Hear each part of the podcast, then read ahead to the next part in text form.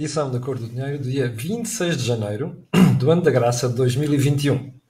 Olha, uh, o programa de hoje vai ser um programa muito extenso e vai uh, incidir essencialmente num, num evento ontem, que foi a segunda entrevista, um, intervalada por menos de uma semana, da Senhora Ministra da Saúde uh, às televisões, neste caso a RTP.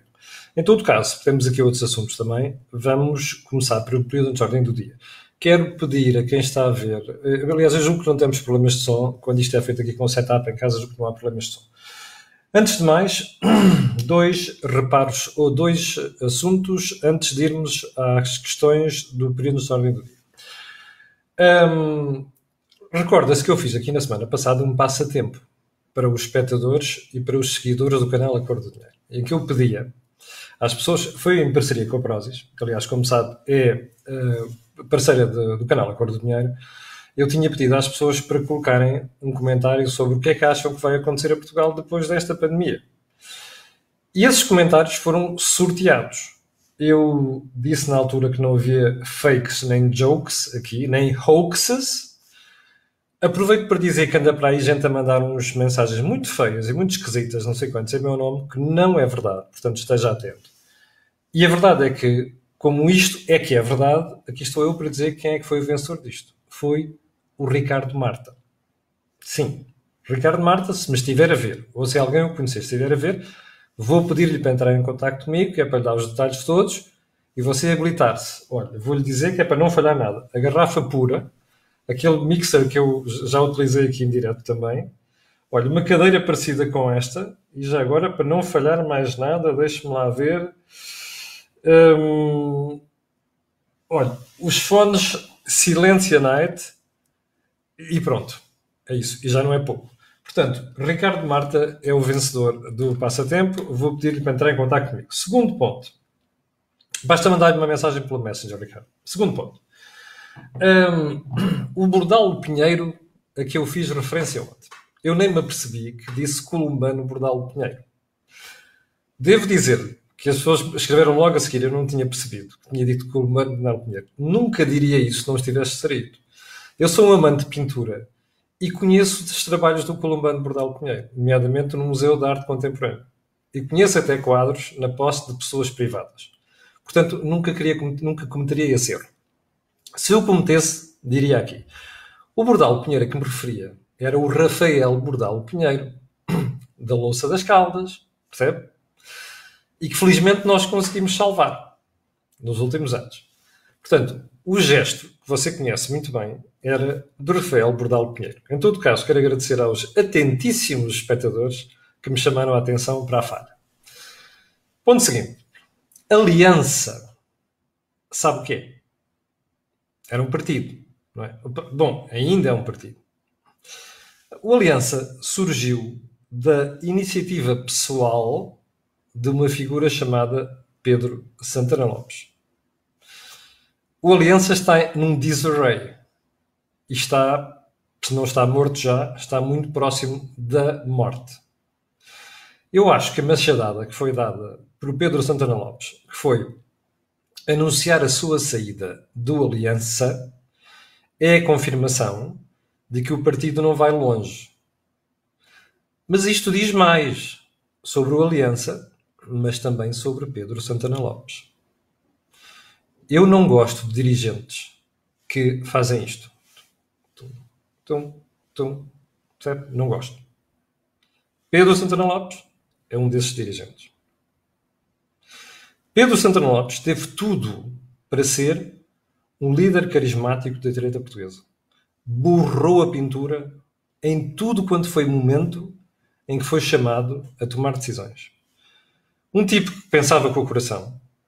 Um tipo que tomava decisões em cima do joelho, sem pensar. Eu lembro-me de decisões quando ele foi primeiro-ministro, em que os ministros depois em privado me diziam: epá, eu nem sequer disse aquilo. O gajo inventou aquilo do momento. Era, era este nível. Pois, Pedro Santana Lopes decidiu sair do Aliança. Eu não consigo perceber como é que Pedro Santana Lopes, depois de ser provedor da Santa Casa Musical de Lisboa, decidiu regressar à contenda pela liderança do PSD e depois de ter perdido para Rui Rio, acabou por cometer este erro histórico que eu acho que lhe vai custar o que lhe faltava ainda de carreira política. Ponto seguinte. Quer conhecer a obsolescência da nossa lei eleitoral. A propósito das presidenciais, então eu vou-lhe dizer. Um espectador atento, da cor do dinheiro, que vive na Alemanha, e eu vou-me abster de citar o nome, porque não sei se ele não ficará incomodado com isso.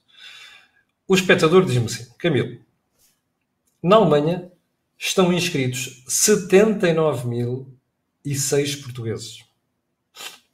No domingo votaram, ouça bem, 1.733.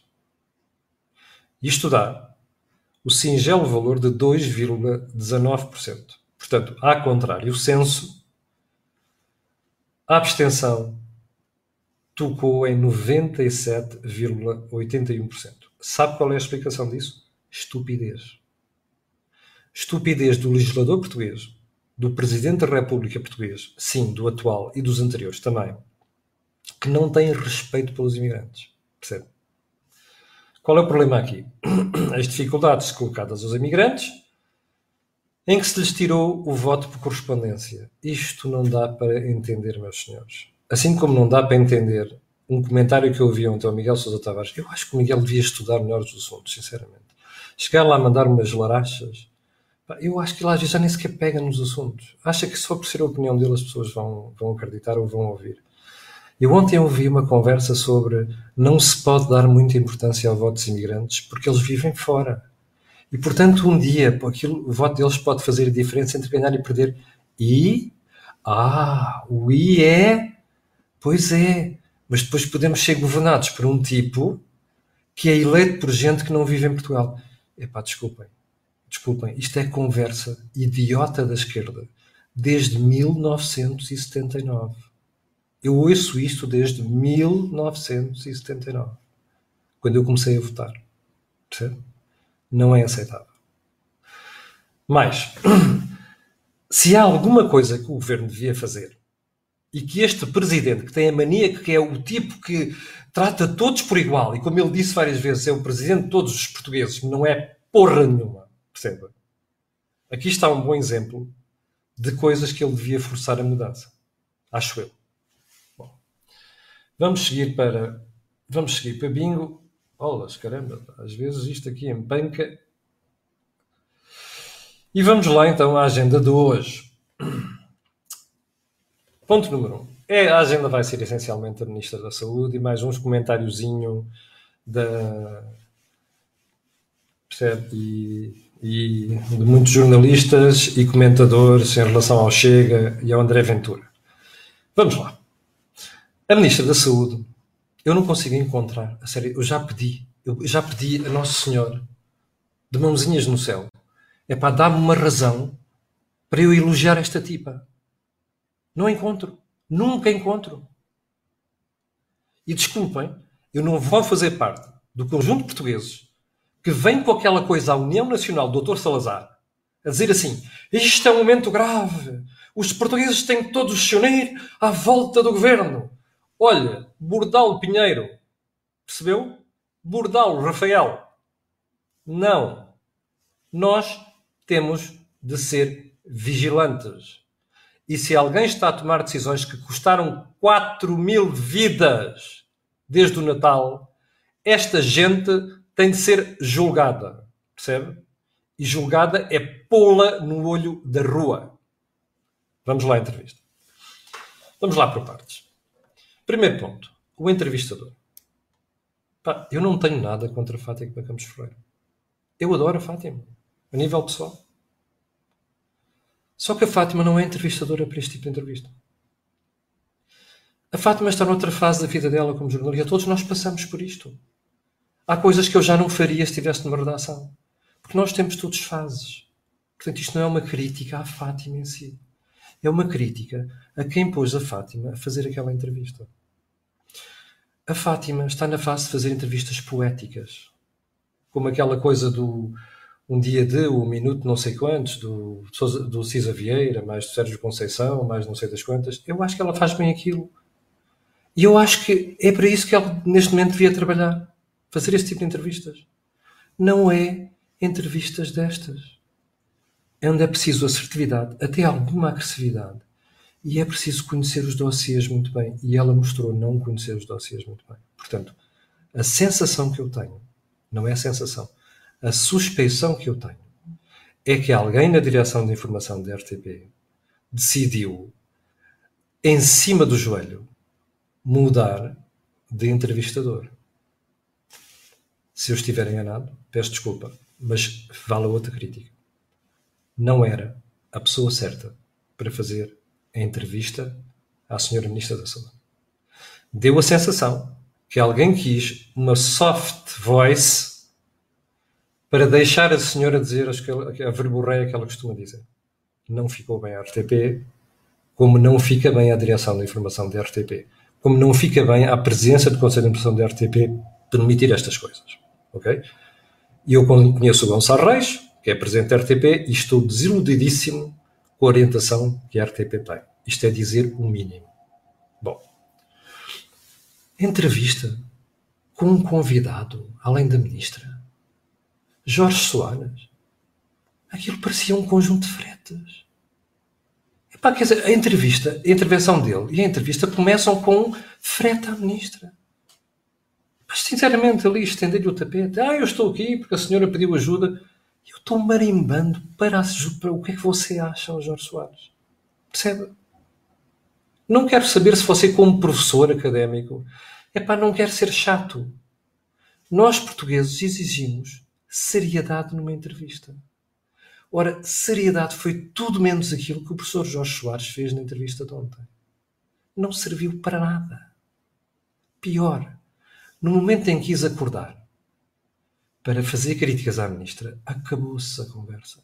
A ministra, que é aquela fulana que não admite nada, sacou as garras de fora do urso, talvez garras de urso, hum? e atirou-se com as unhas todas ao Jorge Soares e a Fátima Campos Ferreira. Eu só posso dizer uma coisa bem feita. Quem se põe a jeito, é isso que acontece. Deixa-me fazer uma pergunta.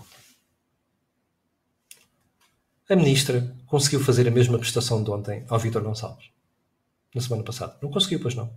Pois é. É a diferença entre quem sabe entrevistar, entrevistas destas, e quem sabe fazer entrevistas poéticas.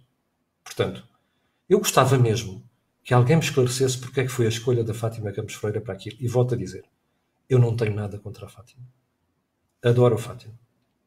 Até sou amigo dela, nomeadamente no Facebook. Conheço-a desde 88 para aí, quando eu comecei a ir à televisão. Portanto, não é nada contra a Fátima. Agora vamos à verborreia.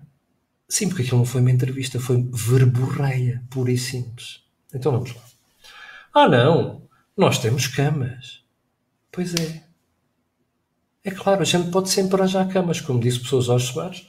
Estão lá umas macas, estilo Segunda Guerra Mundial, empilhadas no hospital de campanha.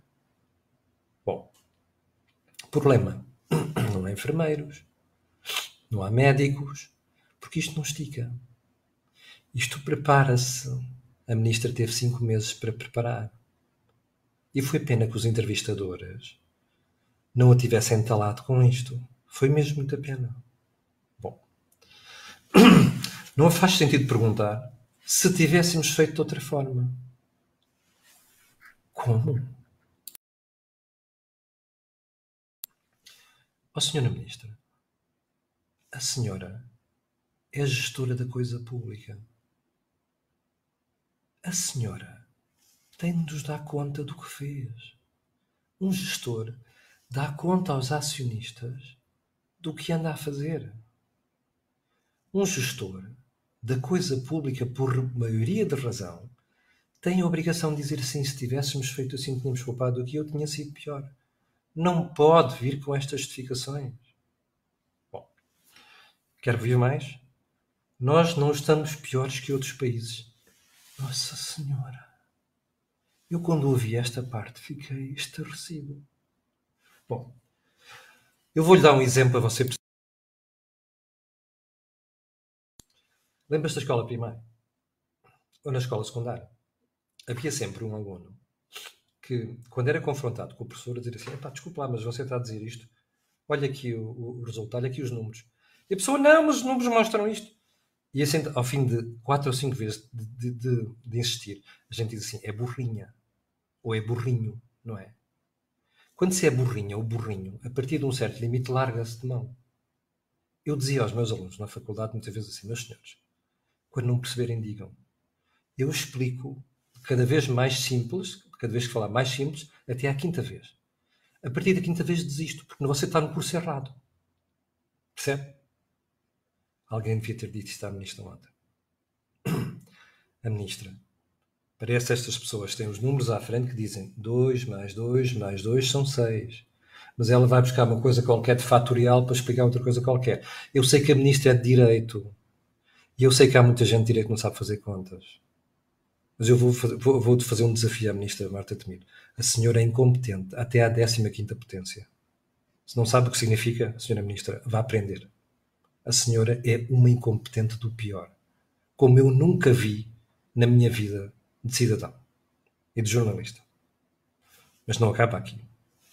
Bom, quero saber qual foi o cúmulo da estupidez da conversa da senhora. O que não está resolvido é o problema dos mortos. What the fuck?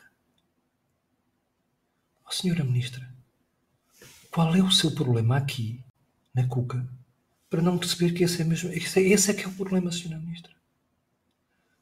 Acha que os portugueses vão desculpar dizer uma coisa destas? O que não está resolvido é o problema dos mortos? Pois, é isto que mostra, senhora Ministra, a sua incompetência. Deixe-me fazer uma pergunta. Se nestes mortes, doutora Marta Temido, estiver o seu pai, a sua mãe, os seus irmãos, como eu conheço pessoas que perderam pessoas deste laço familiar, a senhora diria isso. Ah, se calhar a senhora tem uma via rápida para meter os seus pais, ou os seus irmãos, ou outro familiar qualquer no hospital receber oxigênio, não é? A doutora Marta Temido demita-se. Isto foi um dos maiores insultos que eu ouvi a senhora fazer aos portugueses que perderam pessoas à conta da sua incompetência e do Dr. António Costa. Ah, e do Presidente da República. Porque foram vocês que foram contra toda a gente da comunidade médica e toda a gente da comunidade científica quando disse abrir o Natal vai ser uma desgraça. Está a ver porque é que a senhora não quer voltar a analisar e ver, ah, e se eu tivesse feito de maneira, de maneira diferente? Pois, se a senhora tivesse feito de maneira, de maneira diferente, doutor Marta Temido, não tinham morrido 4 mil pessoas desde o Natal. Percebe, senhora Ministra? Mas não acabou. Isto hoje vai até o fim, nem que eu leve meia hora. Já vamos com 19 minutos.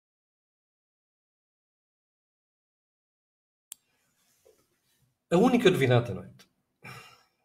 Um, o governo está a pensar em enviar doentes para outros países. Quer apostar comigo? Não vai acontecer. Ou então, se acontecer, vai ser uma amostrazinha que é para dizer que fizeram. Esta pergunta foi colocada na semana passada pelo G. Alberto Carvalho ao Sr. Secretário de Estado Lacerda Salles, e ele foi apanhado completamente surpreso.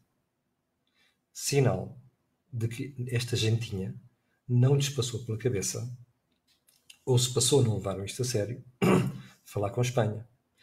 Eu sei que a Espanha também está a subir porque fez disparates no Natal, mas a gente prepara. Isto é uma União Europeia, não é um mercado comum, é União Europeia. Isto prepara-se com tempo, Senhora Ministra. Até porque está lá uma limitação que a senhora disse muito bem, que é, noutros países é tudo à distância de uma hora. Percebe? Sei lá, você vive na Holanda ou na Bélgica, tem França, Holanda, uh, Luxemburgo, Alemanha, tudo ali ao pé. É fácil. Aqui não é. Encher o comboio, mandar para Madrid ou mandar para Paris é uma desgraça. Isto devia ter sido equacionado. Bom. Moral da história. há uma coisa que eu não percebo. Como é que você, desse lado, continua a dar crédito a esta senhora? Eu hoje apetecia mesmo dizer um palavrão. Mas olha, vou deixá-lo você dizer. Quero ouvir? Então vamos lá.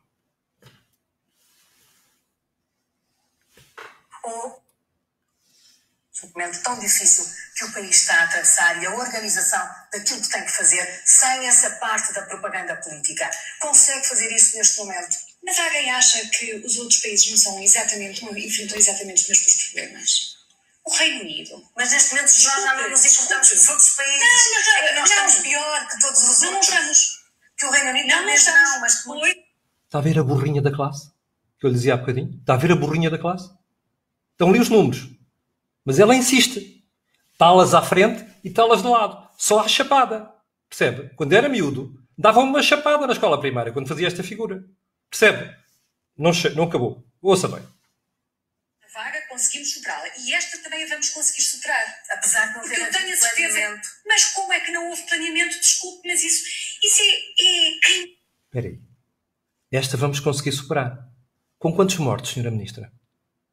Com quantos mortos? Responda-nos lá, se faz favor. Vão ser 4 mil? Não vão ser, pois não.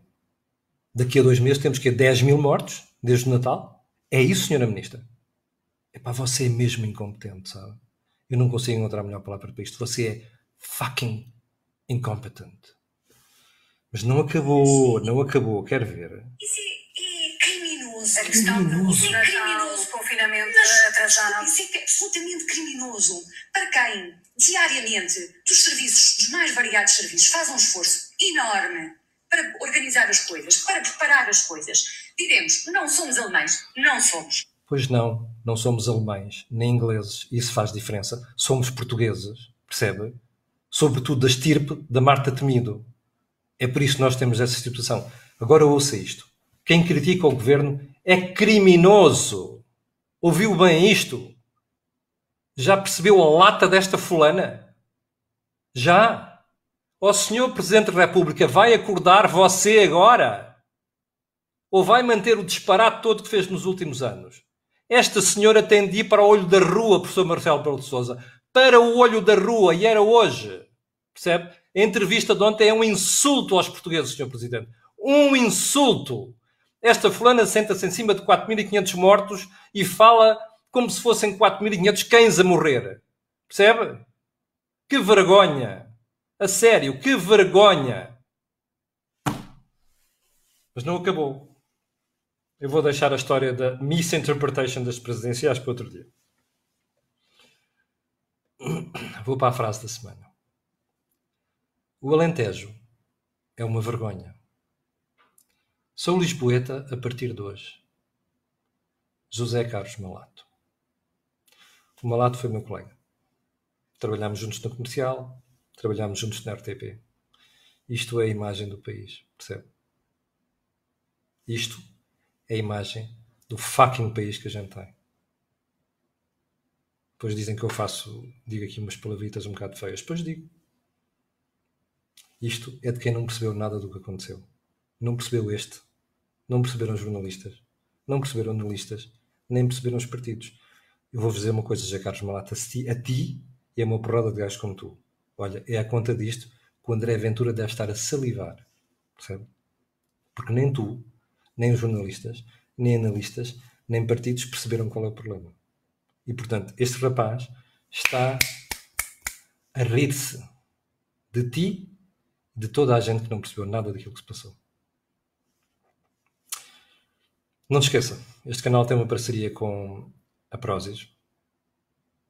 É só ir lá, quando fizer compras, colocar o cupom Camilo.